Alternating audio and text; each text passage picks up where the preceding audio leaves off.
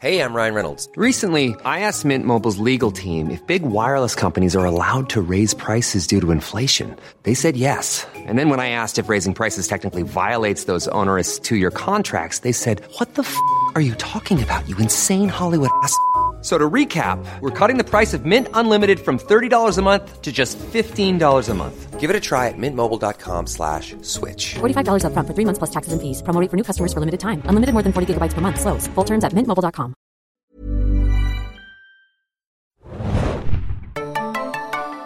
Ahoi, hoi, liebe Serienjunkies da draußen und willkommen zum dritten Podcast zu The Good Fight. Ich bin Adam und mit mir im Studio heute mal wieder. Nadja, hi. Und wir besprechen die zweite Staffel, also die restlichen Folgen, die wir im ersten Teil noch nicht besprochen haben. Die Folgen 3 bis 13 äh, der Serie, die ihr immer dienstags ab 21 Uhr im Fox Channel exklusiv verfolgen könnt, auf Deutsch oder auf Englisch. Und ich glaube auch, ihr könnt sie noch eine Zeit lang bei Sky Go und Anytime und sowas äh, nachschauen. Also falls ihr es noch nicht gemacht habt, schnell, schnell, schnell, bevor es da irgendwann mal verschwindet. Ähm, Ihr habt vielleicht unsere ersten beiden Podcasts gehört. Der erste handelte von der ersten Staffel und der zweite hat die ersten beiden Folgen der zweiten Staffel äh, behandelt. Und nun wollen wir ein bisschen äh, den Rest der Staffel aufdröseln ähm, und da kurz über die ersten paar weiteren Folgen sprechen und dann nochmal ein bisschen ausführlicher über das Staffelfinale, weil da ja auch äh, große Sachen passieren. Wir haben schon ein bisschen Angst, wie wir mit der Zeit hinkommen, weil einfach so viel passiert. Da müssen wir bei ja. The Honorary Judge irgendwie nochmal mehr Zeit reinholen. äh, aber das äh, wird wahrscheinlich schon klappen.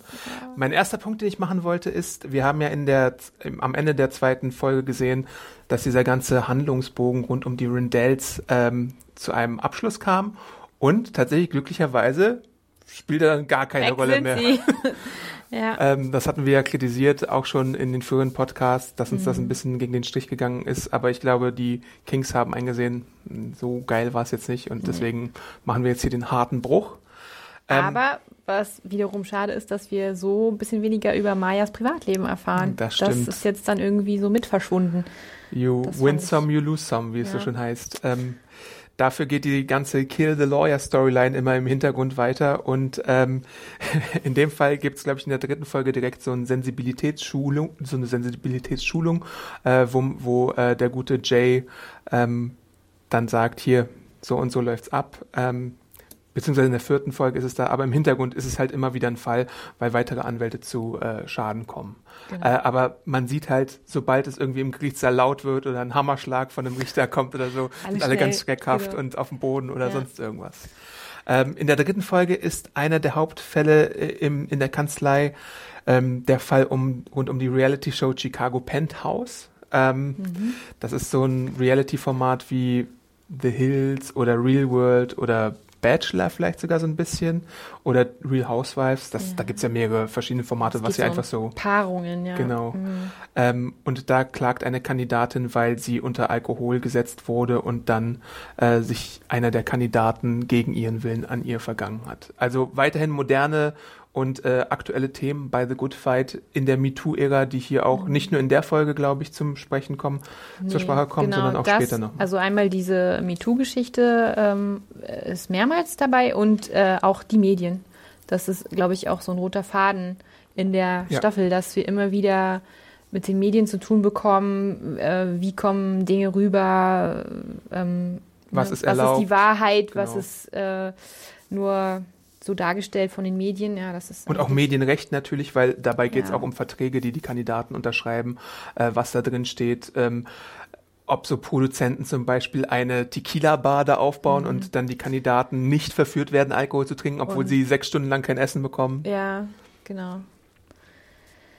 Und der andere große Fall ja. in der dritten Episode ist der rund um die Kill the Lawyers, wie ich schon erwähnt habe, und um einen vermeintlichen Anschlag mit einem Pulver. Ja, genau. Marissa öffnet einen Brief, der an Diane adressiert ist und herausbröselt weißes Pulver. Und sofort glauben sie, eine Rizin-Attacke zu haben. Und Maya steht neben ihr und fängt das ja, auf, genau. So, so instinktiv versucht ja. sie irgendwie das aufzufangen und dann haben sie den Salat, mhm. äh, weil sie eventuell jetzt einen giftigen Stoff angefasst haben. Ähm, also das war, ich muss sagen, äh, ernstes Thema, aber das war mit einer meiner Lieblingsfolgen. Okay. Mhm. Weil ähm, es war super spannend, mhm. ähm, auch einfach zu sehen, so was passiert in dieser Notsituation. Das Büro wird evakuiert ja. und äh, auch so, ja, wie dann diese ähm, Gefahren äh, wie nennt man die? die Männer in Biochemische, ach so, genau die, Ja. da habe ich auch überlegt, wie die Leute Ähm, eigentlich heißen. Sagen wir mal Gefahrenräumkommando oder sowas. Ch- Chemie. Leute in äh, Hazard, in Hazmat Suits, die dann vorbeikommen, Ja. was uns ein bisschen an Breaking Bad erinnert. Racine erinnert uns selbst, glaube ich, auch an Breaking Bad, weil es, glaube ich, in einer Staffel, ich sage jetzt nicht wo genau, als Vergiftungsmaterial, glaube ich, benutzt wird. Nicht wahr? Ich Echt? Glaube, ich glaube, es ist, ich ich glaube, es war Ricin Ich damals. mehr. Weil ich kannte, Aber- ich kannte es nirgendwo anders her, aber im Breaking Bad ist mir, glaube ich, schon mal über den Weg gelaufen. Mhm. Aber wie du schon sagst, es ist relativ interessant, weil äh, es sind ja Maya und ähm, Marissa, Marissa genau. und später auch noch Luca, glaube ich sogar, oder? Naja, Luca hilft ihnen. Ähm, sie kommt ja dann mit den Servietten und schützt sie so ein bisschen, hat noch ein paar Ideen, wie man vielleicht die Bedrohung, die da ja nun sehr akut ist, in dem Moment noch abfangen könnte. Ähm, aber so grundsätzlich finde ich auch die Dynamik so schön zwischen Marissa und Ja. Maya. Also die sind echt so ein Dreamteam irgendwie. Lenke hatte Und- damals gesagt, dass sie es ein bisschen dumm fand, als sie ihre Hand enthält. Wie fandst du das in der Situation? Oder verstehst du, dass man so im Ja, Affekt äh, Ich denke, das das, macht? das, das passiert, ja. Kann ich mir gut vorstellen, dass das einfach, ja, so ein Instinkt ist. Zack. Aber diese gefährliche Situation wird dann auch wieder aufgebrochen, als diese Hazmat-Suit-Menschen dann kommen. Und ich glaube, Drew heißt der, Ja. äh, dann auf einmal mit Marissa und äh, Maya flirtet und irgendwie die später vielleicht mal was trinken gehen wollen, ähm, was sich ja dann auch in der Episode dann nochmal äh, tatsächlich äh, ausbreitet, weil sie sich dann im Club treffen und er hat aber gar nicht so ein Interesse für äh, Marissa unbedingt, sondern für äh, Maya. Zunächst schon, ja, Ja. aber genau, das äh, ändert sich dann ja auch, als äh, Maya einfach so, I'm gay. Und die Situation, wie sie auf dem Klo sind und dann so Genau. versuchen, die Tür also, zuzuhalten. Also ich fand es super witzig, also die Ja. Folge fand ich wirklich ähm, schön, weil Spannung, aber auch Humor wirklich auf gute, gekonnte Weise verbunden wurde. Mhm, ja. Und ähm, man auch ein bisschen nochmal die, dieses äh, nach der Arbeit äh. Ding so drin Ja. hatte, was doch oft untergeht. Also ja. Ähm, ja, es stellt sich dann heraus, dass es gar nicht Rizin ist oder irgendwie sonst irgendwas, sondern einfach harmloses Backpulver. Und dann wird natürlich auch die Suche nach dem Übeltäter äh, eingeleitet, was Jane ein bisschen übernimmt. Und dann stellt sich heraus, A, es ist jemand im Gebäude. B, es ist jemand äh, in der Abteilung. Und C, die Person, die es gemacht hat, war einfach überarbeitet und äh, hatte irgendwie Druck und Stress und äh, was weiß ich. Wie fandst du denn da die Auflösung? Äh, ich denke, da hatte man echt nicht mit gerechnet. Das war doch ein Überraschungsmoment und ähm, er tat mir sehr leid, dieser Ja, Täter. da war das Jay war, sehr das hart. Ganz, Ja. ja. also ja, das kann ich sogar verstehen, dass Jay hart sein musste. Aber genau, dieser arme kleine neue Anwalt, äh, der war einfach so traurig Stimmt. und äh, das tat mir so leid. Aber nee, das kann man einfach nicht machen. Ne? Deswegen war schon Ja. klar, dass Jay da wie, wie man auf so eine. Idee kommt, also auch als Scherz oder so. Also nee, bitte kein Rizin oder Backpulver Nee, verschicken. das ist nicht witzig. Gerade wenn irgendwie mehrere Anwälte zu Tode Mhm. gekommen sind und überhaupt Paranoia herrscht. Ja. Das ist auch die Episode, wo es zwischen Liz und Diane ein bisschen hoch hergeht, Genau. weil Liz, äh, also Diane ist ja die ganze Zeit schon so ein bisschen genervt von allem, was passiert und hat Angst um ihr Leben und äh, sagt dann irgendwie zu Adrian so, ach, und nee, zu, zu Liz hat sie sich ja anvertraut in der Bar, dass sie vielleicht aufhören Mhm. würde. Ja. Und das steckt Liz nun Adrian und der sagt wiederum zu Diane, also es ist hintenrum alles ein bisschen kompliziert, aber auf jeden Fall merkt Diane, so richtig doll vertrauen kann sie Liz wohl doch nicht und dann geht sie an ihr Büro. So, fuck you. Fuck you. Genau. Nebenbei sieht sie dann auch noch äh, Sachen im Fernsehen, die tatsächlich wahr sein können, aber alle doch so ein bisschen Das Schwein Übersteigert im Haus, sind, ja, das genau. Schwein im Weißen Haus, genau. Keiner hat es gesehen, nur sie. Und sie Das- hat ja auch so ein bisschen mit Drogen experimentiert und wird darauf auch nochmal angesprochen ähm, und lacht dann ja auch so. Äh, beispielsweise in dieser Episode, was sie auch in späteren Episoden nochmal macht, weil sie irgendwie Genau. mit allem überfordert ist und mit dieser ganzen Trump-Ära äh, und einfach, weiß ich nicht, nicht mehr richtig unterscheiden kann, ob sie jetzt quasi in der richtigen Welt lebt oder ob, ob das, diese Zuspitzung alles wirklich passiert. Ja, genau. Dieses Absurde im Alltag auch. Und, hm. Ja, Wir wollten nicht zu laut machen, damit eure Ohren nicht äh, belästigt werden, aber wir haben Das uns im Vorgespräch schon drüber unterhalten, wie Dianes Lachen irgendwie sehr jede Folge einmal lacht sie Ja. ein bisschen sehr hysterisch. Ja. Genau. Ja, und hier am Ende der Episode gibt's ja auch für äh, Drew und Marissa noch ein Happy Aufzug-End, in dem sie, in dem er sie abholt und dann wird da rumgeknutscht. Aber kommt Drew später noch irgendwann mal vor? Ja, doch. Okay. Äh, sie gehen noch mal irgendwann in den Club Mhm. oder Ah, ja, ja, essen ja, stimmt, mit, stimmt. mit Maya und Amy. Und äh, das war's. Weil manchmal so in Liebesangelegenheiten ist die Serie nicht so ganz konsequent. Da werden Sachen eingeführt, mal in einer Episode in den Vordergrund gestellt, aber später dann nicht mehr so angesprochen. Zum Beispiel die Freundin von Maya, die am Anfang noch eine größere Rolle spielt und dann später fast gar nicht mehr da ist, wo wir uns beide immer noch nicht so sicher sind, sind die jetzt getrennt oder nicht? Ja, Schreibt uns mal in die genau. Kommentare, klärt uns Also, auf. Was ist da Wir los? sind uns nicht sicher. Und ich verstehe es auch nicht so richtig von den Machern. Ja, genau. wa- Was, was soll das? Also diese Inkonsequenz ist ein bisschen schade.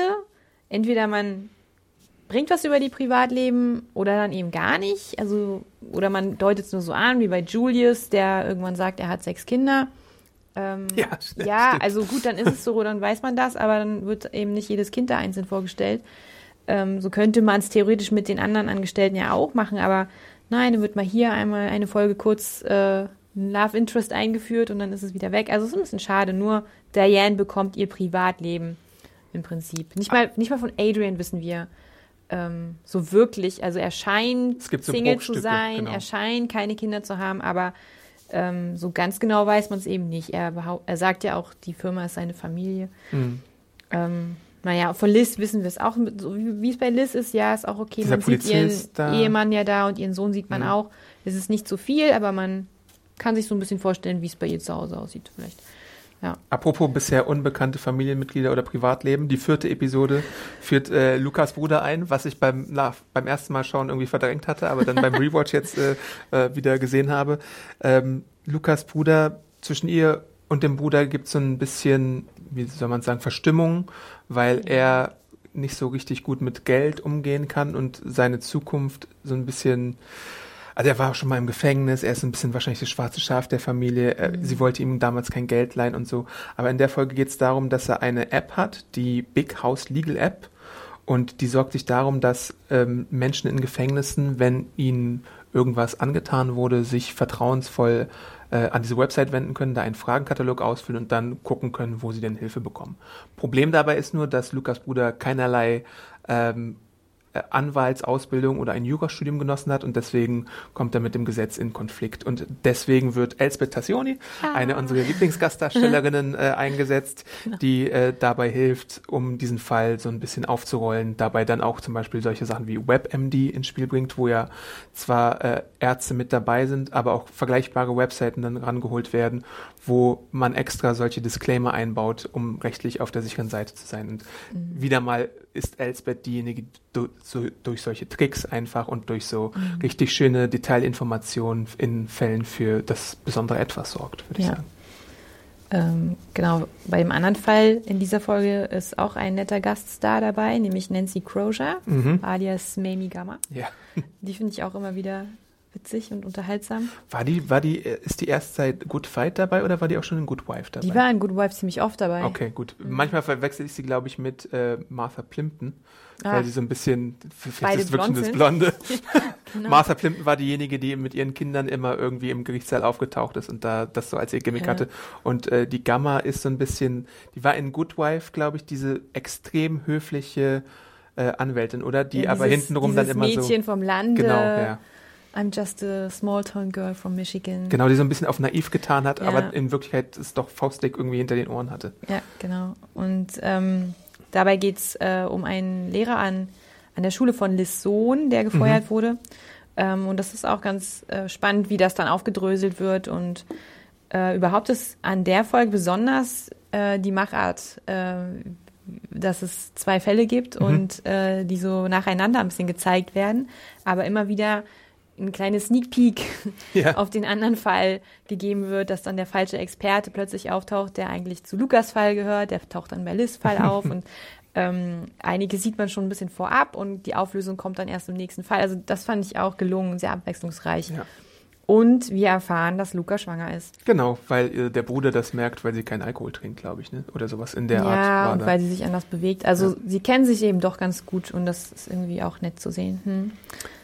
Und die Auflösung im Fall des Bruders ist, dass äh, Adrian anbietet, die Seite zu kaufen, weil er so ein bisschen auch im Dunkeln gelassen wird über den Fall. Er merkt erst später durch einen anderen Anwalt, dass da was passieren kann, weil der Anwalt argumentiert auf so eine Art und Weise, dass diese Webseite prinzipiell alle Anwälte quasi obsolet machen könnte. Und deswegen argumentierte dafür, dass man diese Webseite von Lion schließen sollte.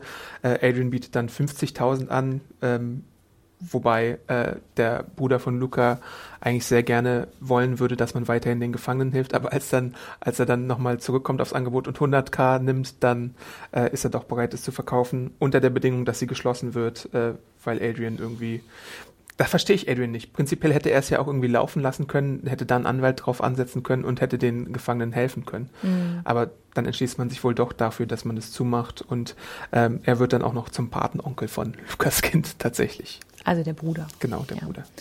Genau. Ja, dann sind wir auch schon bei Folge 5, Ride Along. Äh, Habe ich mir hier aufgeschrieben als, als Stichwort, äh, denn äh, Luca und ähm, Maya sind in verschiedenen Polizeiautos als ähm, Begleiter und mit dabei und schauen sich so die äh, Arbeit an mhm. und äh, erleben dabei unterschiedliche Erlebnisse. Einmal ist es ganz schön aufregend und einmal ist irgendwie das Aufregendste, dass eine Ente vorbeikommt und irgendwie Quark macht. Ja. Genau, Luca äh, ist in dieser langweiligen Streife dabei, was ja vielleicht ganz gut ist, weil sie schwanger ist und ähm, trifft dort auf Collins Mutter, mhm, stimmt, stimmt, die stimmt. Äh, betrunken Auto fährt und die ist ja sowieso ein bisschen durchgeknallt, diese Mutter. Die mag ich sehr gerne. Francesca. Die mag ich auch aus Great News, äh, da habe ich sie entdeckt und jetzt wurde sie halt in Good Fight auch nochmal sehr effektiv eingesetzt. Ja, und äh, nimmt sich ihrer so ein bisschen an und ähm, hat dann so wieder Kontakt zu Colin und erzählt ihm dann letztendlich auch, dass er Vater wird. Und äh, ja, er bittet sie dann tatsächlich, ihn zu heiraten. Ja, stimmt. Weil gerade noch vorher, äh, drei Stunden vorher mit einer anderen im Bett gewesen, aber diese Nachricht da, ja, wird er dann romantisch auch. Hm. Hm. Und gleichzeitig gibt es noch einen anderen Fall rund um Adrian und eine Ex-Studentin. Ähm, das ist wieder so ein MeToo- und Harassment-Fall äh, tatsächlich. Ähm, nebenbei kommt da so ein bisschen äh, heraus, dass sie nicht Jura studiert hat wegen Adrian, der Gastprofessor damals war an ihrer Uni, weil der nur Augen für Liz hatte und sie fühlt sich so ein bisschen so, oder sie, äh, sie, sie zeigt ihm, dass er Liz bevorzugt behandelt hatte damals mhm. und quasi nur Augen für sie hatte und so. Und meint wohl auch, dass es anderen Studentinnen ähnlich ging, die dann wahrscheinlich nicht den Weg verfolgt hatten. Also sie zeigt ihnen so ein bisschen, was passiert, wenn äh, ein Mann einfach so seine Macht ausnutzt. Ich weiß nicht, ob man das so sagen kann in dem Fall, aber auf jeden Fall zwei Monate später daten sie halt. Also es ist schon so ein bisschen problematisch und ich glaube, es gibt es mhm. tatsächlich auch öfter mal äh, an Universitäten, dass da Lehrkräfte mit ihren Studentinnen äh, was ja, anfangen. Aber er gibt dann ja auch zu, also er, er überlegt so ein bisschen, äh, ist er wirklich schuldig, dass mhm. er da so ein bisschen sexuell motiviert gehandelt hat und deswegen Liz bevorzugt hat. Aber letztendlich denkt er dann, nein, hat er eigentlich nicht. Denn äh, er wollte was von Liz, weil sie eine Reddick war, mhm. weil ja Karl Reddick, ihr Vater, ein sehr bekannter Anwalt war. Und das war das, was äh, ihn gereizt hat. Mhm. Also gar nicht so, dass sie eine hübsche Frau war. Aber mh, hm, ja, also die Sache war so ein bisschen ich weiß nicht, fandest du es äh, gerechtfertigt? Also es klang ja, es kam so ein bisschen raus, als ob sie tatsächlich deswegen nicht weitergemacht hätte. Äh, nur weil er ja, Liz bevorzugt hat. ein bisschen also ein, ein das, dämlicher Grund. Ja, fand ich irgendwie ein bisschen an den Haaren herbeigezogen. Aber eine gewisse Problematik sehe ich auf jeden Fall in diesem Fall auch, weil diese, diese Macht, dieser, diese Ausnutzung von Macht ist einfach irgendwie immer so ein bisschen, hm, da weiß ich nicht, was ich von, von sowas halten soll. Ja, das ist natürlich jetzt auch sowieso schwierig, alles das haben wir nicht gesehen ja, ja. in einer Folge, das wurde nur erzählt, es ist schon ewig her und ähm, genau. Aber das war ja gar nicht mal der Inhalt des Falles. Sie war ja, ähm, diese Studentin, die Ex-Studentin war ja die Nachrichten, äh, die Journalistin, die mhm. diesen MeToo-Fall da genau. aufgedröselt hatte und Genau, da, da, da gibt es auch einen auch sehr witzigen äh, Hausbesuch von Jay bei einer äh, Informantin zu diesem Fall, wo er dann auch so ein Ann Coulter Buch sieht und überhaupt äh, macht ihr erstmal ein Foto von ihm und schickt das Foto an eine Freundin, um mm. sicherzugehen, dass er irgendwie keine, kein, nichts Böses im Schilde führt und sowas. Äh, also das ist wieder so ein, so, ein, so ein schöner kleiner Besuch in so einem Mikrokosmos, der irgendwie ganz eigen ist auch da. Ja. Noch was zu der Folge erwähnenswertes? Nee. War jetzt eine okay Folge. Ah, also diese, ja. dieser Ride-Along-Ding-Aspekt war schon ganz nett. Äh, Mhm. es gibt noch, mir, ich habe mir hier noch aufgeschrieben, Maya findet eine verweste Leiche an einem Tatort. Ja. Das ist das erste Mal, dass sie einen Toten sieht. Okay, gut. Die Pol Das- Polizisten sind am Anfang irgendwie so harsh zu ihr und dann später, als sie diese Leiche findet, dann ist es der auch ein bisschen lieber. War, eine, war jetzt nicht so Ja, das Highlight der Das Staffel. ist vielleicht nicht so in Erinnerung geblieben, genau. Was ist denn in der sechsten äh, Staffel los? Äh, in der sechsten Folge los? Ähm, ich weiß jetzt nicht, ist das. ich habe ein, ich habe ein bisschen, äh, glaube ich, was verwechselt. Ich weiß nicht, ist das die, in der Adrian der Fernsehstar wird? Oder ist das die mit Ruth Eastman? Das kann gut sein. Also wir müssen uns jetzt auch nicht äh, haargenau Ja, an, an genau. die äh, ranklammern. Ich habe mir hier jetzt auch nur ab, ab dem Moment so ein paar ähm, Stichworte gemacht, aber das habe ich mir auf jeden Fall auch aufgeschrieben, dass es ja noch eine Rolle spielt. Adrian als Pundit bei den Cable News, ähm, wo er dann sozusagen ein ich habe gar keinen besseren deutschen Ausdruck, Talking Head ist, also ein Gast in solchen Ein Nachrichten. Experte. Genau, ein, Mhm. ein Experte in einem bestimmten Fall. Aber im US-Kabelfernsehen ist es meistens so, dass du für deine Agenda oder für ein Thema dann meistens so ähm, sozusagen äh, eine Person braucht, die in deine Narrative reinpasst. Also du brauchst den Linken, du brauchst den Rechten, du brauchst den Moderaten oder du brauchst den Waffenexperten, du brauchst den Waffennarren oder so. Und Adrian wird hier so äh, in dieses in diese Dynamik gedrückt und soll als äh, schwarze Person halt eine bestimmte Rolle erfüllen und gerät dann auch mit einem anderen Schwarzen zusammen, der davor schon so eine Rolle macht und dann profiliert er sich dadurch, dass er einfach so eine Truth Bomb auch platzen lässt irgendwann. Ja, Äh, und dann kriegt, zieht er so den Unmut von den anderen auf sich. In der Runde, genau. Aber er ähm, wird dadurch ganz schön berühmt. Also alle erkennen ihn plötzlich, Mhm. was dann äh, auch witzig ist, als er äh, mit Diane zusammen einen Fall übernimmt, die Verteidigung von jemand und äh, dort die Jury ihn im Prinzip erkennt und er, er dann auch so ein bisschen eine Show draus macht. Also er, also man merkt, die Jury guckt und ja, das ist doch der. Und, ähm, ja, das nutzt er voll aus. Und äh, an der äh, Folge fand ich so witzig den, den Richter, der auch wieder so Thema Medien ähm, sein Gerichtssaal ein bisschen als, als äh, Forum nutzt, äh, wie als eine eigene kleine Mhm, Fernsehshow und immer ins Mikro spricht. und es ist so herrlich. Also das fand ich wirklich sehr witzig. Ja. Und äh, der ist sauer, weil Adrian ihm ja so ein bisschen den Rang abläuft. Ne? Er merkt, die Jury hat jetzt mehr Augen für Adrian als für ihn, den Richter. Und will ihn dann so ein bisschen zur Raison bringen, Mhm. aber da schreitet Diane dann ein und äh, beweist sich, dass sie doch da wirklich als Badass auch was taugt und das war, ja, die fand ich gut, die Folge. Hm? Eine andere Sache, die ich mir hier aufgeschrieben hatte, bleiben wir vielleicht mal bei Adrian. Wir springen jetzt vielleicht auch ein bisschen von der Reihenfolge her. Ähm, Adrian wird angeschossen in einer Folge. Ähm, das ist auch wieder das äh, Kill the Lawyer Thema, das bedient wird. Und zwar ist es so, dass er es, glaube ich, erstmal gar nicht bemerkt, sondern jemand aus dem Aufzug ihn anschießt und er sieht es gar nicht, aber irgendwann spürt er das und dann ist es Marissa, äh, die also er versucht, glaube ich, erstmal der Rezeptionsdame zu sagen, die überhaupt nicht begreift, was passiert ist. Und dann kommt Marissa dazu und die sieht es und handelt blitzschnell und leitet irgendwie alles wieder ein und hilft da. Ähm, genau, ja. Und das ist halt so, das ist, das ist eigentlich ein ganz kleines Ereignis, was dann aber wieder turbospannend irgendwie aufgebaut wird, fand Ja. ich. Also da saß ich irgendwie so und dachte mir, uh, was ist jetzt äh, hier los in dieser Episode? Ja, weil ähm, normalerweise kennt man das anders aus Fernsehsendungen. Wenn jemand angeschossen wird, dann ist das immer eine Riesengeschichte, aber da geht es so schnell und man weiß selber gar nicht so richtig, was ist gerade passiert und er weiß es auch nicht und ähm, ja, also das war ganz anders aufgezogen, fand ich. Ja, das war gut. Und Marissa ist mal wieder irgendwie so die Heldin, ne? Ja. Also das ist unglaublich und das zieht sich ja auch ein bisschen durch diese Staffel, dass Marissa immer wieder um den Respekt von Adrian kämpft. Ja. Und ich glaube, spätestens da Ja. hat sie es geschafft, äh, dass sie ihm beweisen konnte, dass sie echt was drauf hat. Und die gibt sofort Anweisungen an die Security und äh, erklärt den ankommenden Polizisten, was passiert ist. Und ja, also die hat es echt drauf. Weil du schon erwähnt hast, in anderen Serien macht man das ein bisschen anders. Es gibt ja auch den Vorfall aus äh, Good Wife äh, rund um Will, wo das ja auch dann äh, tatsächlich ein ziemlich großer Schocker war, was da passiert ist, weil es da ist es zwar nicht in dem Büro passiert, sondern im Gerichtssaal, aber es hat halt auch da alles verändert und die Dynamik der Serie komplett einmal auf den Kopf gestellt, weil er bis dato einer der wichtigsten Charaktere überhaupt in der Serie war und auch wegen Alicia und Ja. Diane und den Beziehungen zu den beiden äh, da dann aus dem Spiel genommen wurde. Ja, zum Glück äh, hat Adrian nicht das gleiche Schicksal teilen Ja. müssen wie Will, aber ähm, Schock war es schon. Sie finden dann auch in der Folge danach den, den Täter. Das ist ähm, ein alter Bekannter aus einem anderen Fall. Ah ja, stimmt. Das Mhm. war der ähm, aus Fall 8, äh, Folge 8, genau. Ähm, die Fake News, Ah ja, okay. Mhm. genau. Und das äh, hatten wir ja, glaube ich, schon im letzten Podcast ein bisschen besprochen, wie, wie diese Fake News äh, sich da auch immer wieder breit machen. Und das ist auch spannend, wie der gegnerische, die gegnerische Partei, das ist äh, Solomon Walzer, alias Alan Alder, Ja, ähm, stimmt.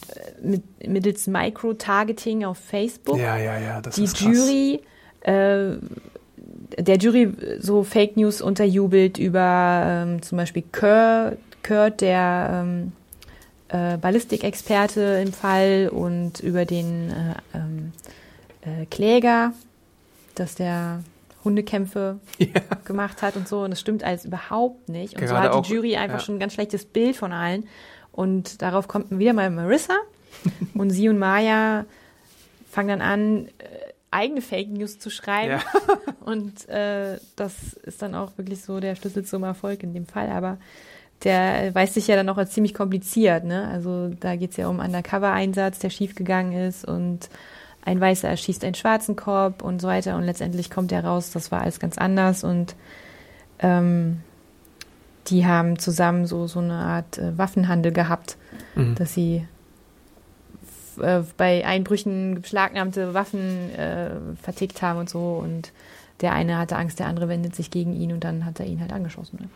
Gerade auch in Und- Zeiten von, von Cambridge Analytica ist natürlich diese Fake News und die Targeting-Sache äh, sehr spannend, genauso wie damals äh, bei, sorry, dass ich es immer wieder erwähne, aber äh, bei Good Wife gab es ja auch diesen NSA-Abhör-Skandal, in den Alicia Mhm. verwickelt wurde und um diese ganzen Analysten, die dann immer mitgehört haben, wenn sie irgendwie was gemacht hatte und äh, die Schafe, ich erinnere mich auch an die Schafe und die Schafsvideos und so. Ähm, ja, aber dieses, es ist ähnlich wie auch bei am Anfang der Staffel ist, oder ist es in der ersten Staffel? Ich weiß es gar nicht. Nee, ich glaube, es ist am Anfang dieser Staffel, wo ja äh, Jane Lynch zurückkehrt und diese Audioaufnahmen vorspielt von ja, das ist in Rindell. der ersten Folge. Hm. Genau, und, und hier ist es halt so ein ganz ähnlicher Fall mit, mit dem Mikrotargeting, wie du Leute manipulieren kannst in, in der Mhm. modernen Zeit und einfach alles lesen lassen möchtest, was du möchtest, weil man sieht ja dann auch so Detailaufnahmen, wie Marissa zum Beispiel ihre Fake News schreibt und da siehst du ja, dass du dir sogar äh, vermeintlich sichere Quellen dann so als Vor Vorlage nehmen kannst und da einfach reinschreiben möchtest, was du Ja. möchtest und dann zielgenau auf einen, den du dann irgendwie mit deiner äh, Werbung äh, erreichen möchtest oder auf, auf so eine kleine Personengruppe, auf den Ja. du quasi triffst. Das macht einem schon ein Genau. bisschen Angst. Genauso wie äh, diese Stimmverstellung, wo du einfach jeden sagen lassen kannst, was du möchtest. Und es gibt ja auch so ein anderes Beispiel, das ist zwar ein Comedy-Beispiel, aber ähm, neulich gab es so ein Video von äh, Präsident Obama, wo Keenan Michael Peel, glaube ich, drüber spricht und der ihn, Obama dann einfach irgendwelche Sachen sagen lässt. Du kannst halt mit moderner Technik alles machen. Ja. Es ist ein bisschen angsteinflößend. jeden Sorry für Fall. diese kleine Abschweifung. Ja. Ja, und dann ist, es gibt ja auch ähm, nicht wirklich ein Happy End. Also, ne, der eine darf einfach wieder frei rumlaufen. Das ist ja dann der, der Adrian anschießt, dieser Officer Whitehead. Ähm, und der andere, äh, der zwar nun im Rollstuhl sitzt, aber der kriegt halt eine Abfindung. Und äh, letztendlich waren es halt beides äh, Waffendealer im Prinzip, die im Namen der Polizei da irgendwie ein bisschen Scheiße gebaut haben, ja. Und das, das ist erschreckend, genau. Eine weitere Episode ähm, handelt auch in einem Handlungsstrang von dem sogenannten PP-Tape, äh, was der Kanzlei zugespielt wird auf einem USB-Stick von einer Informantin. Und da finde ich, äh, kurz gesagt, immer wunderbar, da beraten sie ja erstmal, sollten sie sich das angucken oder nicht, überwiegt die Neugierde oder nicht, oder das Pflichtbewusstsein. Und immer wenn es jemand reinlegt und den PC oder den Laptop so aufmacht, So siehst du das den gelben Schein. So, so witzig einfach. Ja, Ach ja. das Golden Shower Tape. Genau. Ja, weil Trump ist ja, äh, wie wir auch, glaube ich, schon erwähnt haben im letzten Podcast, auch so ein bisschen allgegenwärtig in der Staffel. Die Folgennamen heißen nach den äh, Tagen seiner Amtszeit, also wie viele Tage schon ins Land gestrichen sind. Und äh, immer wieder sieht ja auch Diane, äh, wie ich schon erwähnt hatte, auch so äh, unglaubliche Newsclips. Apropos Trump, Ja. eine andere Episode handelt von dem Versuch der demokratischen Fraktion, ähm, Fälle zu, zu sammeln, mit denen man Trump irgendwann mal, wenn denn die Mehrheit im Kongress und im Haus, äh, Repräsentantenhaus erreicht ist, um ihn dann ähm, zum Amtsenthebungsverfahren äh, vorzuführen. Ja. Und da hängt auch Margot Martindale dran, deren Charakternamen ich jetzt gerade nicht habe. Ähm, das ist Ruth Eastman. Genau, okay. Mhm. Ähm, und das ist auch wieder eine sehr spannende Episode, politisch ja. gesehen, ähm, weil die Kanzlei da sehr eng gebrieft wird und irgendwie alles wird so geheim gehalten und mhm. ähm, man muss eine Taktik äh, besprechen, aber gleichzeitig wird alles aufgenommen und ja. äh, könnte später vielleicht auch nochmal zurückkehren, was es ja. tatsächlich auch am Ende der Staffel kommt. Man sieht auch, äh, wie die Partner, äh, ich würde sagen, die verstehen sich ja schon gut, mhm. aber trotzdem hat jeder so seine eigene Strategie, seine eigene Meinung und auch wie er sie rüberbringt. Und, ähm, und auch vom Rechtsverständnis her, weil manche ja. legen das so aus und manche so. Genau, es ist sehr schwer, als Kanzlei dann doch eine eigene Stimme zu haben und mhm. zu finden. Und äh, das ist ja auch eben eine wahnsinnig komplizierte Sache, dieses Impeachment-Verfahren. Ja. Und äh, die müssen im Prinzip beweisen, dass sie eine Strategie entwickeln können. Äh, eine wasserdichte Strategie genau. am besten, weil man es ja nicht, äh, wenn man die Chance ja nicht vertun möchte, wenn man sie einmal hat, weil das oberste Ziel der Demokraten in The Good Fight ist, wieder die Oberhand zu gewinnen, weil's, weil sie genug haben davon, wie diese Administration mit den Rechten einiger Menschen umgeht, im Sinne von den Dreamern oder äh, die Leute, die von ICE belangt werden oder äh, Travel Ban oder der Transgender Ban im Militär. Also da gibt es mhm. ja verschiedenste Beispiele, die auf jeden Fall äh, nicht so schön sind für die Bürger. Genau. Ja, und ähm, da setzen, müssen sie sich gegen mehrere andere Kanzleien noch durchsetzen. Mhm. Das ist dann auch am Ende der Folge noch nicht klar. Also sie bleiben im Rennen, das, mhm. das war klar, aber ähm, ja. So der Twist, den die Kanzlei äh, benutzt, ist ja auch einer, da ist sehr viel Schauspiel dahinter. Irgendwann äh, einigen sie sich auf so eine Taktik, wo Diane mhm. dann so eine ganz folgige Rede hält und irgendwie ihre Leidenschaft äh, zeigt. Und ähm, das ist ja dann auch so ein bisschen Laienschauspiel, möchte ich mal fast sagen. Ja, äh, weil es dann so ein bisschen aber auch nicht, ne? pathetisch ja. wird, ja. Also sie entscheiden ja dann, dass Liz, äh, Liz Meinung ihnen am ehesten ja. entgegenkommt und äh, dass die dann irgendwie immer weiter mit denen in Kontakt bleiben soll. Genau. genau. Und dann, als es zu dem Shower-Tape kommt, äh, ein paar Folgen später, wie, ja, halten sie auch nochmal Rücksprache mit Ruth Eastman, äh, ob das jetzt die Gelegenheit wäre nachdem sie sicher sind, dass es echt sein müsste.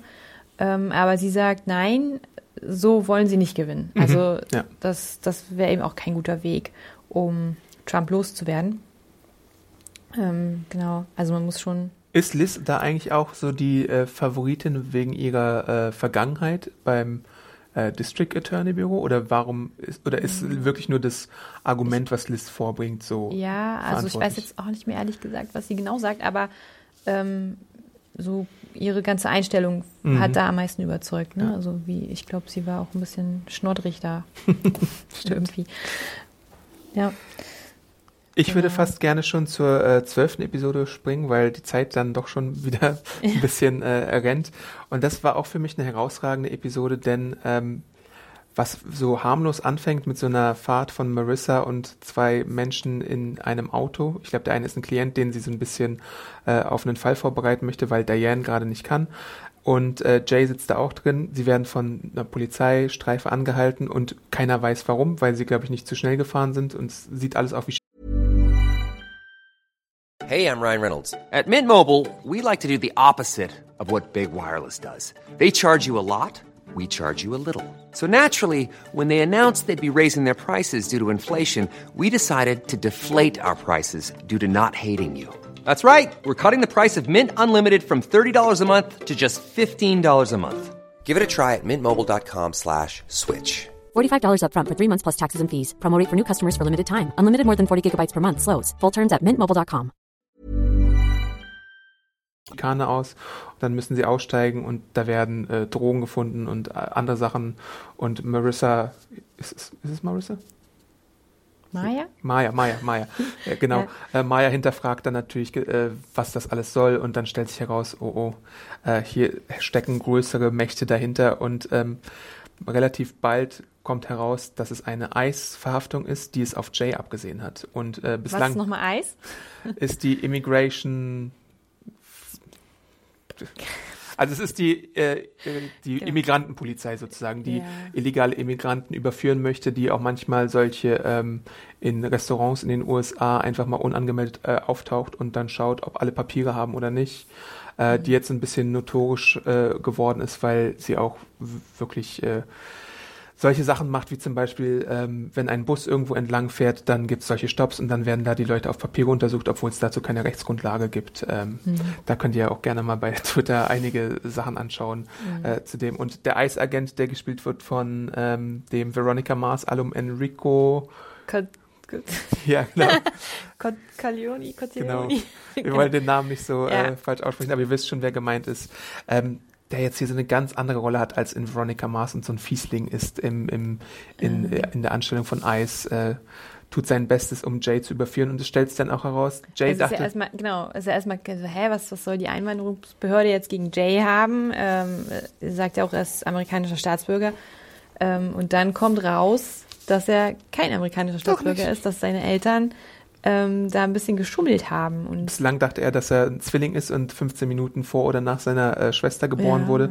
Aber das, äh, die Geburtsurkunde stimmte vorne und hinten irgendwie nicht. Er wurde irgendwie, heißt in Wirklichkeit, wie sein Onkel heißt. Und da gibt's ganz viele komplizierte Sachen und dann muss Jay verhaftet werden. Aber wie Diane und äh, Liz sind es, glaube ich, in dem Fall, dann vor der Richterin zum Beispiel auftreten. Das ist äh, Ja. wieder herrlich, weil Und die Richterin ist aber auch Genau. voll auf ihrer Seite Ja. zum Glück. Und äh, dann geht es darum, dass er einfach noch in Verwahrung bleiben soll, damit er nicht abgeschoben werden kann Ja. So schnell. Und äh, die dann, Kautionsverhandlungen, wo Ja. sie nicht mal 10 äh, Dollar irgendwie zahlen können. Also immer wieder gibt es einen Grund, warum er noch da bleiben muss. Und Genau. das ist wirklich, also so traurig wie die ganze Sache ist, das witzig gemacht, ja. Ja. Und ich glaube, da steckt auch wieder ein Fünkchen Wahrheit dahinter, weil er wird ja dann auch immer fortgeschafft, an einen anderen Ort geschafft, äh, von einem anderes Gericht gebracht, irgendwie wegtransportiert, dann gibt's Anrufe, nein, holt mir den zurück, dann gehen sie zu verschiedenen Richtern und Judikativen und werden da geprüft, ob jetzt der das Sagen hat, ob es eine Bundessache äh, Sache ist oder ob es eine Landessache ist oder so. Also das ist wirklich, das ist äh, Good Fight par excellence für mich, Ja. weil du halt wirklich alle Ecken und Enden des Rechts irgendwie auslotest und guckt, wer denn am Ende irgendwie Hochheiten hat. Ja. Das fand ich sehr äh, Und spannend du spürst auch wirklich in dieser Folge so diesen, diesen, äh, diese, diesen Wettlauf gegen die Zeit, Fall. wie sie eigentlich wirklich die ganze Zeit rennen, wenn sie nicht gerade mit irgendeinem Richter sprechen. Zum Beispiel dieser Richter, der da mit Video äh, äh, zu sehen Den sie war. nicht hören, ne? Den sie nicht hören. Bitte lauter! Und dann sagen sie, ja, auch in einer Stunde schaffen wir das. Oh, ja, okay. Ähm, und letztendlich äh, hat Jay aber Glück. Genau, weil er ist ein äh, Comic-Künstler in Spee und es gibt die sogenannten, ich habe mir aufgeschrieben, Einstein-Visa, Einstein, ja. äh, Visa, genau. Wenn du eine Tätigkeit als Künstler nachweisen kannst und äh, so eine Wertschöpfungshoheit oder so Ja, äh, ein- ein- vorweisen ein- kannst, Eine Bereicherung für die amerikanische Gesellschaft Genau. bist, dann dann muss Marissa mal schauen im Comicladen, ob sie da jemanden findet, der zu seinen Gunsten aussagen kann und der ihn als äh, super wertvollen Künstler äh, darstellt. Ja. Und das gelingt natürlich auch tatsächlich. Und dann gibt's eine sehr schöne Endszene, wo äh, Jay dann befreit und beschwingt irgendwie äh, nochmal gerettet wird und so pfeifend. Äh, die Straße langläuft. Genau, ja, das ja. war süß. Und, und wir haben ein bisschen was über Jay auch erfahren. Ja. Ähm, bisher, also er hatte im Verlauf der Staffel eigentlich nur ähm, seinen Freund, also wenn er nicht gerade an den Fällen gearbeitet hat, hat er seinen Freund versucht, aus dem Knast zu befreien, äh, was ja auch gelungen ist zum Glück. Und da in dieser Folge sehen wir auch mal ein bisschen äh, was über sein Privatleben, die beiden Schwestern, die sich kümmern. Mhm. Und dass er eben so viel zeichnet, das hat man vorher auch immer mal gesehen, aber dass er wirklich so viel hat. Einmal wird es so auch erwähnt, und zwar habe ich mir hier aufgeschrieben, ich glaube in der Folge, in der dritten Folge ist es, dass er Graphic Novels mag, da wird Ja. es zum ersten Mal erwähnt, also wird es langsam aufgebaut. Er zeichnet ja auch am Krankenbett von Adrian, da zeichnet er Adrian Mhm, ja. und äh, die Verdächtigen. Und eins der Bilder, was ja dann auch im Gericht gezeigt wird, ist eins von äh, Luca. Und Marissa benutzt ja da all ihre Photoshop-Skills, um irgendwie, da, ich glaube, da ist auch wieder so Mikro-Targeting, oder? Im Einsatz, um glaubhaft zu machen, dass äh, er ja schon irgendwie ein Künstler ist, der irgendwie ausgestellt wurde. Also da werden auch zu solchen Tricks gegriffen, einfach um Ja. äh, Überzeugungsarbeit zu leisten. Weil man sich manchmal, das ist auch eine Botschaft der Staffel, das gerecht, äh, das, das gerecht, das Gesetz ist nicht immer gerecht, aber man muss halt irgendwie dafür sorgen, dass äh, gerechte Sachen passieren mhm. im Endeffekt und dass, dass man da schaut, dass ähm, Gerechtigkeit obsiegt in irgendeiner Art und Weise, auch wenn man sich alles zurechtbiegen muss. Ja, das ist gut, das stimmt. Mhm. So, dann springen wir, glaube ich, auch zum äh, Staffelfinale, außer du hattest noch was zu der Episode sonst? Nee. Äh, die heißt Day 492 ähm, und ist der 492. Tag in der Amtszeit von Donald Trump und beginnt damit, dass Luca äh, wen hat beziehungsweise sie ist erstmal im Gerichtssaal, versucht dann noch ihr Bestes zu tun und dann sagt sie, ja, ich muss, ich brauche hier eine Pause und das Baby kommt und so, ah, und dann schreit sie und überhaupt ist so ein bisschen ihre, ihre, ihre emotionaler Ausbruch so ein bisschen bezeichnet für die Folge, weil sie ja natürlich Wehen hat und dann sich äh, die Schimpfworte nicht mehr verkneifen kann und ganz viele äh, blumige und äh, explizite Schimpfworte in den Mund legt und ja. dabei auch unterstützt wird von äh, Maya und Marissa und äh, Collins Mutter. Mhm. Colin ist derweil irgendwie noch unterwegs und äh, ahnt nichts von seinem Glück, dass er jetzt schon bald Vater wird und versucht auch sein Bestes, um da wieder hinzukommen.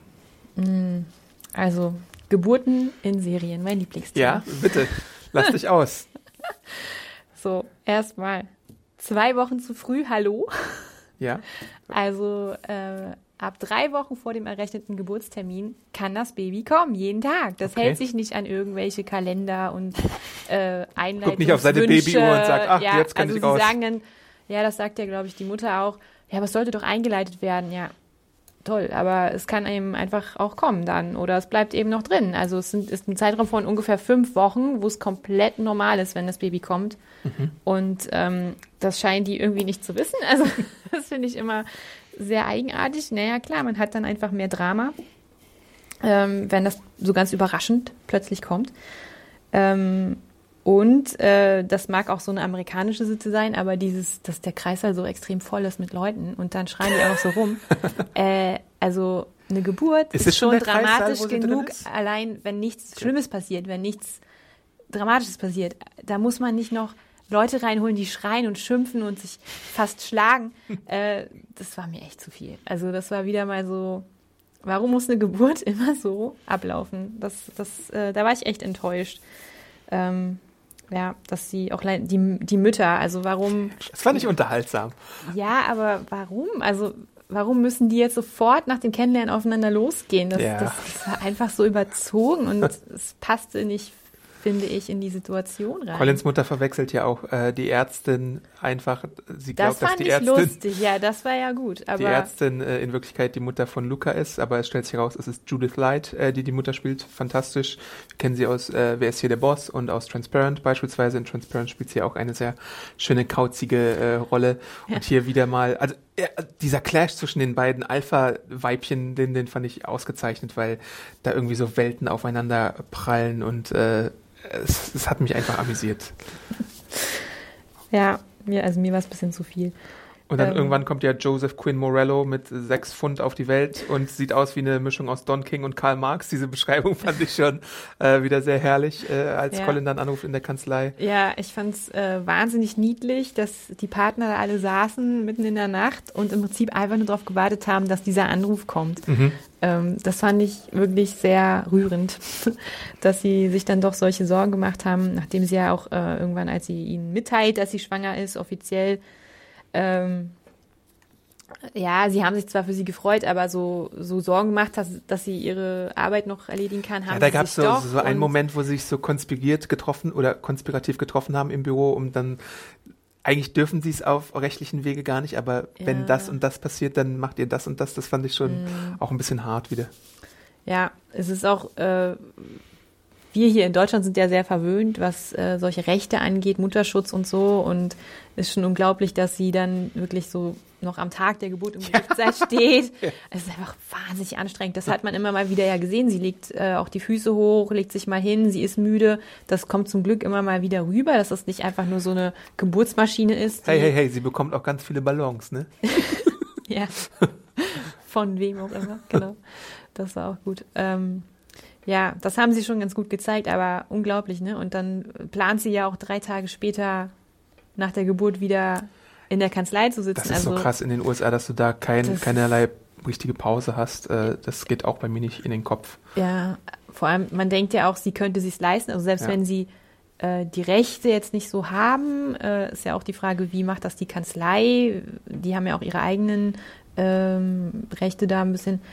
Ähm, aber ja, ich denke, sie könnte sich das schon leisten, mal ein paar Wochen, wenigstens ein paar Stimmt, Wochen, ja. eine Auszeit zu nehmen. Das ist einfach super anstrengend alles. Und ähm, ja, sowas äh, mit Deutschland zu vergleichen ist vielleicht schwierig, aber mal sehen. Ich bin gespannt, wie sie es dann in der dritten Staffel weiterführen. Es kommt ja auch noch so ein bisschen dazu, der Konflikt, äh, sie wird ja nicht nur belastet von den ganzen Menschen, die da im Kreissaal sind und im Krankenhaus, Mhm. sondern auch unterschwellig äh, steht die Frage im Raum, geht sie jetzt mit äh, Colin nach DC, weil er Mhm. eine Politikerkarriere anstrebt und da fragt ihn die Mut äh, fragt sie die Mutter ja auch, äh, möchtest du ihn nicht, möchtest du nicht dahin gehen, aber sie hat halt ihre Bedenken, weil sie nicht gänzlich glücklich ist mit Colin, weil die Mhm. äh, Beziehung ja auch so auf Eis lag und wie du gesagt hattest, der hatte eine Affäre mit einer anderen und erfährt dann, dass sie schwanger war und so. Ähm, und es heißt ja dann auch, warte doch einfach, bis du jemanden siehst, der dich so glücklich macht, wenn du ihn in die Einfahrt kommen siehst, dass äh, das ist dann vielleicht der richtige und da ist ja dann auch so dieser süße Moment, wo Maya und äh, Marissa dann tatsächlich so um die. Ecke gebogen kommen und sie dann so glücklich ist, dass die da sind und äh, ihr, ihr helfen. Das ist süß, ja, dass die auch sofort kommen. Und sie wird auch noch dadurch belastet, dass sich ihre Eltern scheiden lassen. Also Ja. da kommt, da hast du recht, da kommt so Ne? einiges Also- äh, auf sie zu, wenn sie gerade hochschwanger ist und dann Gerade das Baby bekommen und dann die super Nachricht, die Eltern lassen sich scheiden, Ja. das hätte man vielleicht auch zu Gut, sie ist Zeitpunkt natürlich jetzt auch in einem Alter, wo das vielleicht nicht mehr so ganz belastet, wenn sie jetzt irgendwie ein Kind wäre oder sowas, aber trotzdem, das kommt, das kommt, ja, Sie war traurig. Hm. Genau. So, äh, das Einhandlungsbogen. Also mal sehen. Also wir, wir wissen ja schon, dass äh, Colin nächste Staffel kein Hauptdarsteller mehr Genau. sein wird. Ja. Ähm, es sieht also so aus, als ob er allein nach DC gehen wird Mhm. und sie bleibt in Chicago Ja. mit dem Kind. Und interessant fand ich auch, dass Kush Jumbo in dem Fall tatsächlich auch schwanger war im echten Ja. Leben.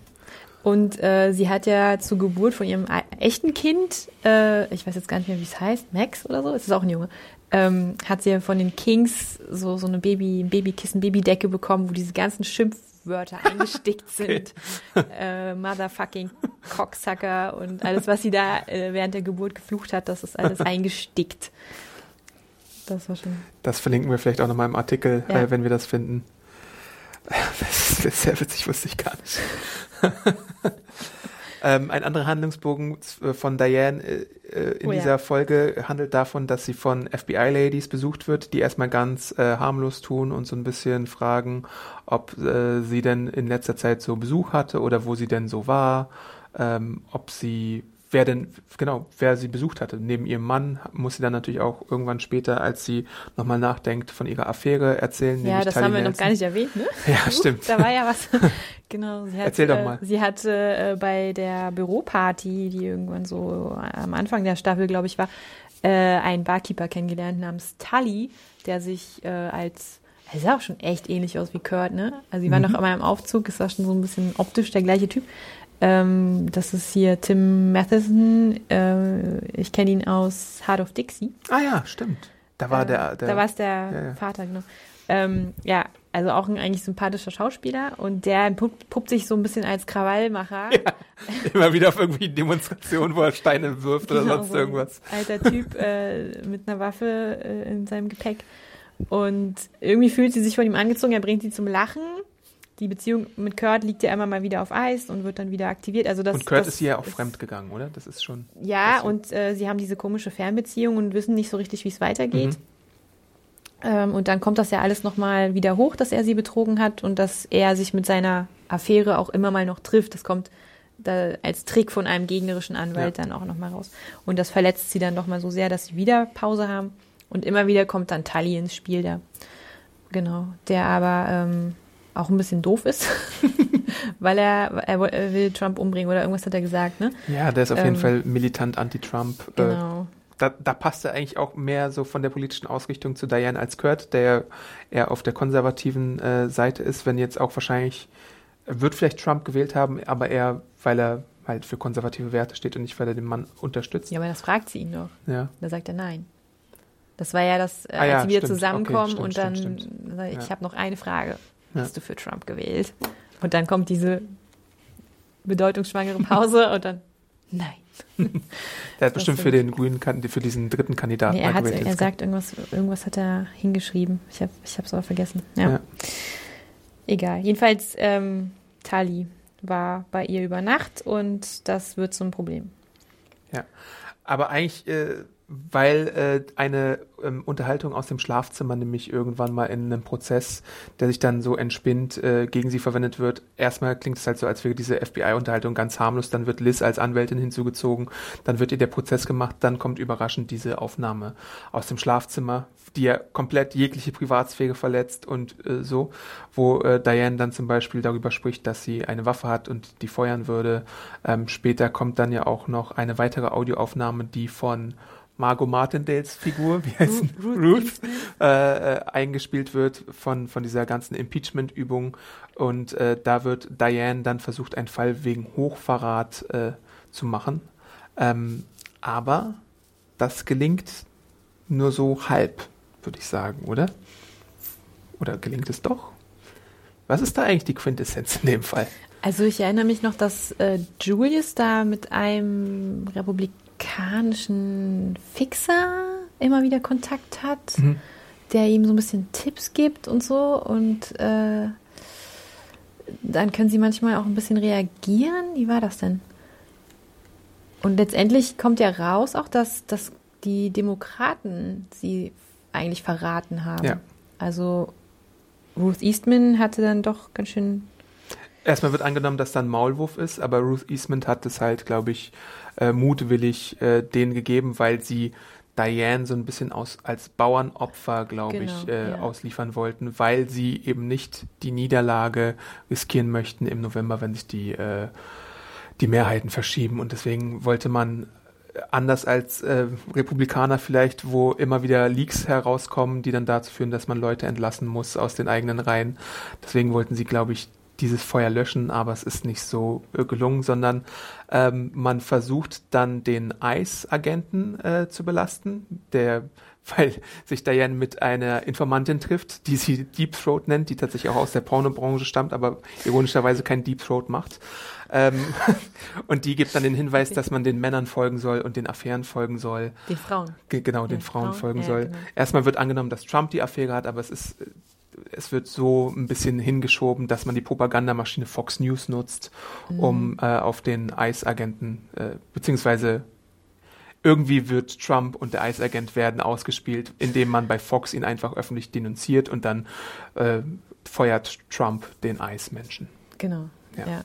Das ist, das ist dann am Ende das, das Ding, äh, dass Trump einfach wieder mal so sehr berechenbar ist. Wenn Fox News ihm irgendwie was sagt, was er machen soll, dann folgt es später auch in der Politik, so wie es in der Serie hier dargestellt wird. Ja. Und Diane ist bisschen fein raus, hat aber genug davon, irgendwie immer wieder in die Schusslinie gezogen zu werden, stellt ihre Blume da ins Fensterbrett, um mehr zu erfahren und äh, ist ja. bereit, den Kampf zu kämpfen. Und, It's time to fight. Genau, und auch ja. dreckig zu spielen. Das ist ja auch so ein bisschen das Ding. Mhm. Dass man nicht einfach hinnehmen möchte, dass nur die anderen irgendwie zu dreckigsten Mitteln greifen, sondern äh, man selber da ein bisschen aktiver werden muss. Mhm. Und nebenbei gibt's ja auch noch so eine Adrian und Julius Storyline rund um die Kill All Lawyers äh, Geschichte. Ähm, die werden nämlich zu so einem mhm. Komitee beziehungsweise runden Tisch zusammengetrommelt, wo sie sich zu sechst äh, darauf einigen sollen, was denn äh, passieren soll. Sie haben ein Budget von 10 Millionen Dollar, glaube ich. Mhm. Äh, Adrians Vorschlag ist, dass man Waffen, die illegal erworben werden, weil fast alle Waffen, die für die äh, Lawyer-Anschläge benutzt worden sind, illegal im Umlauf waren, dass man die einfach zurückkauft, also so einen monetären Anreiz schafft. Während die anderen Doodles da, die auch teilweise von Fox News stammen, irgendwie finden, oh, das ist so ein bisschen negativ, das können wir nicht. Ja auch äh, nicht wirklich Experten, genau. die da sitzen, sondern einfach nur Marionetten, die äh, nicht wirklich hilfreich sind, ne? Ja, die, die sagen, dann können wir nicht so einen coolen Slogan machen oder so ein T-Shirt oder Musical. einen Song. Genau. Und ja.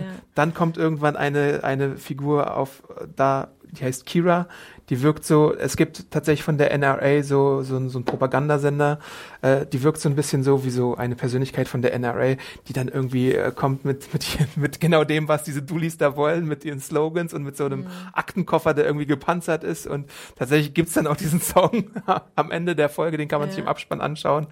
Und ähm, sie beschließen, den Help Lawyers Defend Themselves Act zu machen, analog zu der zu dem Vorschlag, dass Lehrer ja bewaffnet werden sollen, sollen Anwälte als Gegenschlag bewaffnet werden. Aber der Twist ist, dass äh, Adrian und Julius äh, sie einfach überlisten möchten, weil sie sind zwar da, aber sie haben keine Ahnung von dem, was sie machen, sondern äh, Julius und Adrian werden dann einfach äh, den Gesetzentwurf aufsetzen und zu ihren Gunsten irgendwie so formulieren, dass es mhm. eben doch das macht, äh, was sie wollen. Und die anderen sind zu beschäftigt. Äh, Kira muss ja ins äh, Fitnessstudio. ja, genau. Keine Zeit. Ich muss noch in die Schule und Ja. so, sagt der eine. Ja.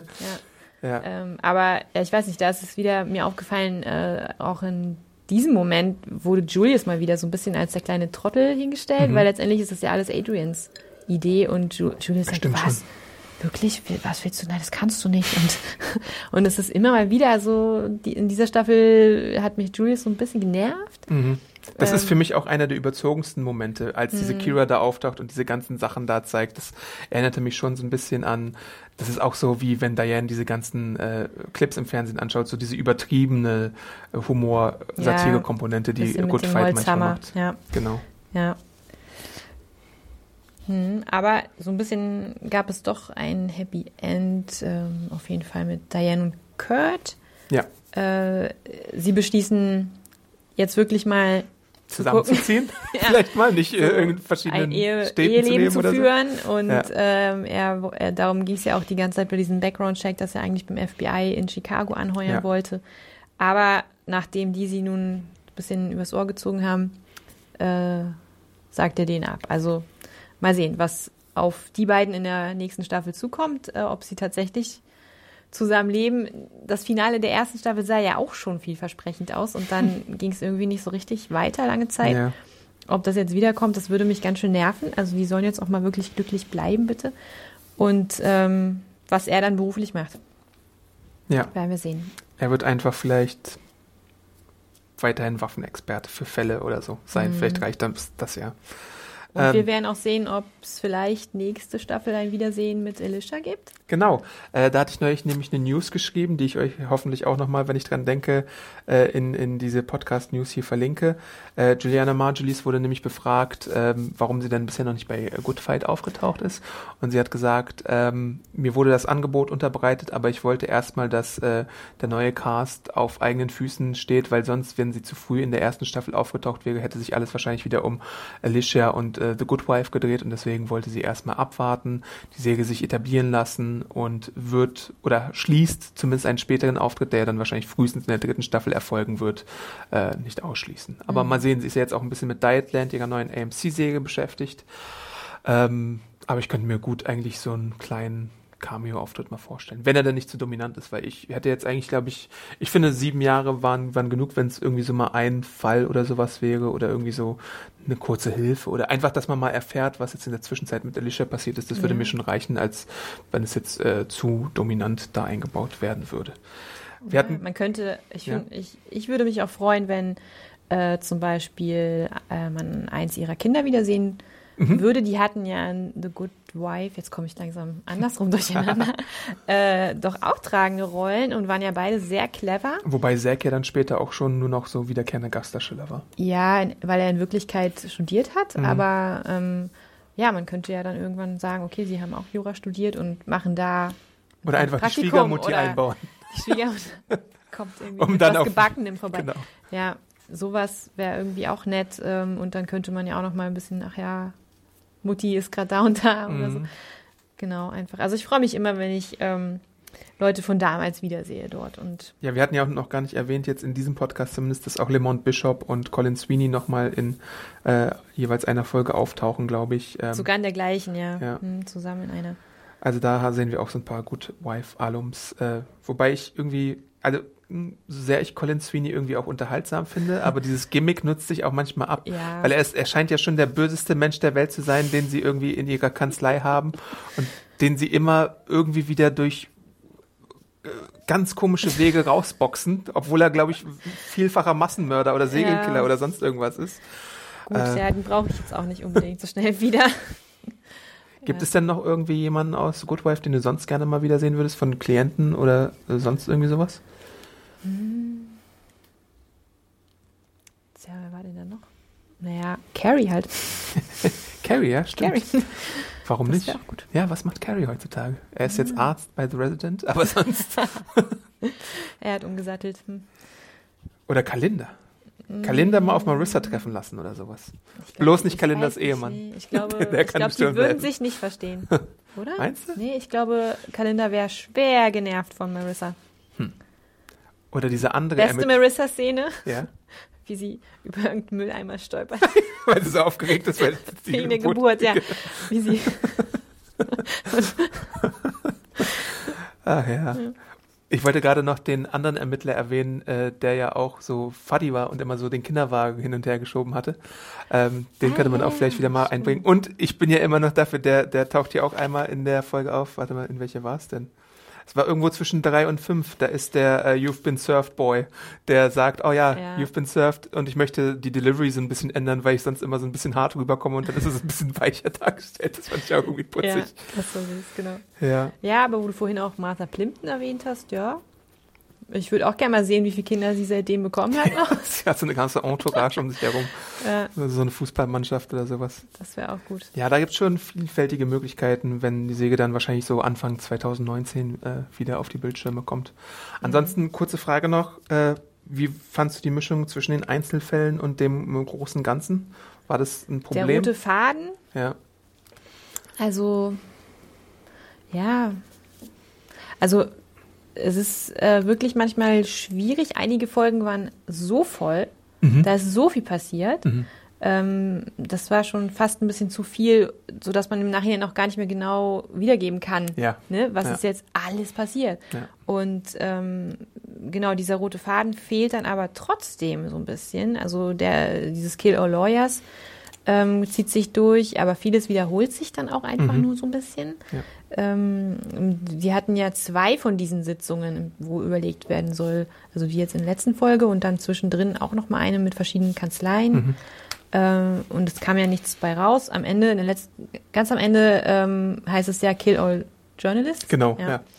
Ähm, und Dianes Privatleben und ihre Microdosing-Drogengeschichte, so, das ist so ein bisschen der rote Faden, ne? ja.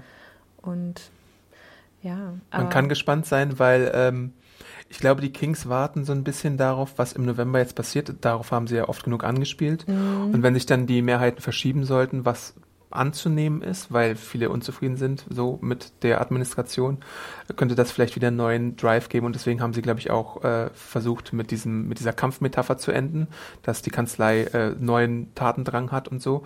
Äh, gleichzeitig wurden sie ja auch schon mal davor überrascht, als sie den, die Pilotfolge umdrehen mussten, weil Trump gewonnen hat. Also es ist alles so ein bisschen unberechenbar in der Ja. politischen Landschaft, die so eine große Rolle spielt bei äh, The Good Wife.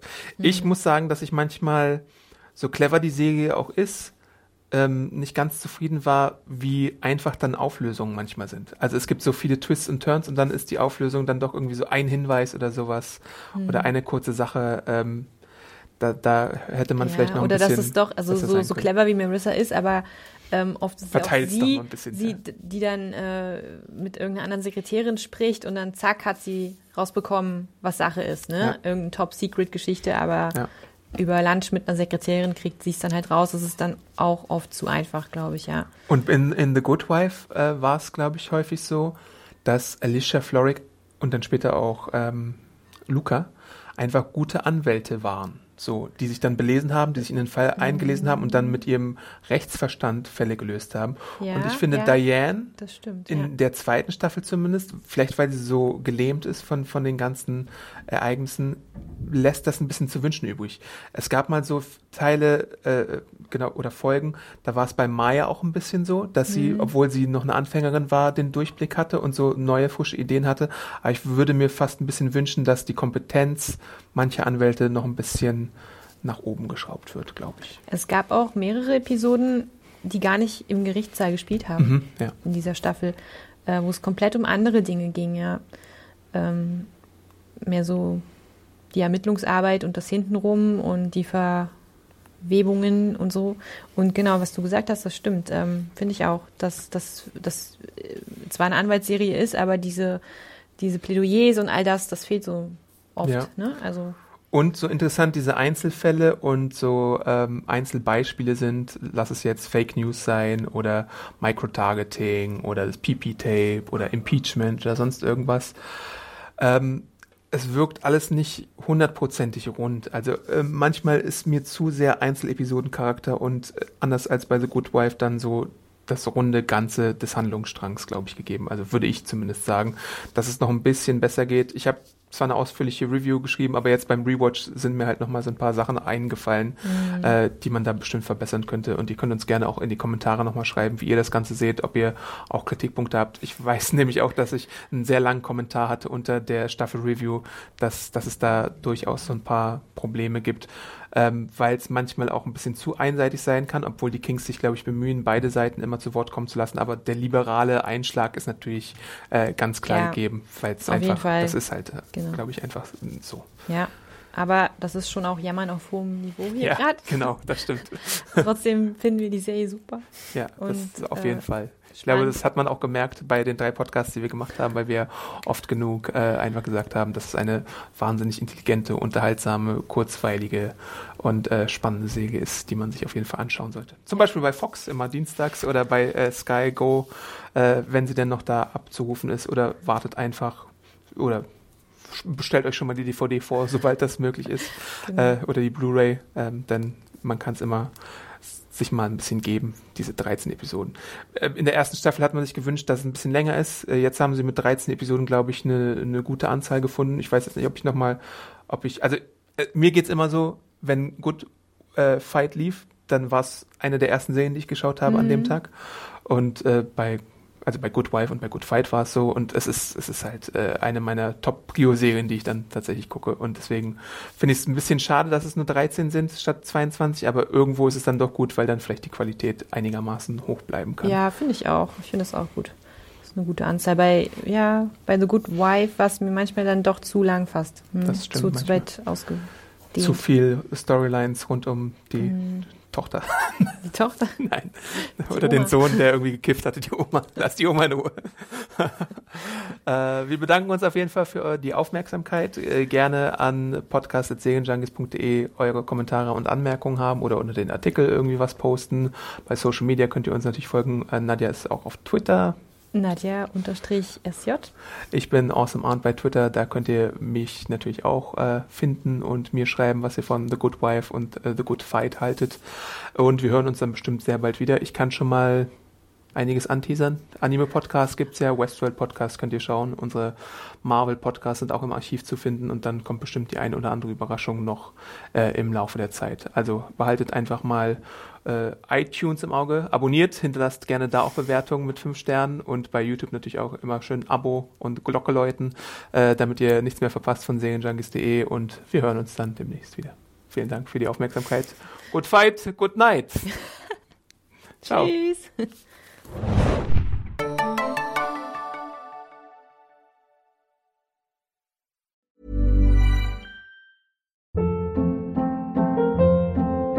Hold up. What was that? Boring. No flavor. That was as bad as those leftovers you ate all week. Kiki Palmer here, and it's time to say hello to something fresh and guilt-free. Hello Fresh. Jazz up dinner with pecan-crusted chicken or garlic butter shrimp scampi. Now that's music to my mouth. Hello Fresh. Let's get this dinner party started. Discover all the delicious possibilities at hellofresh.com.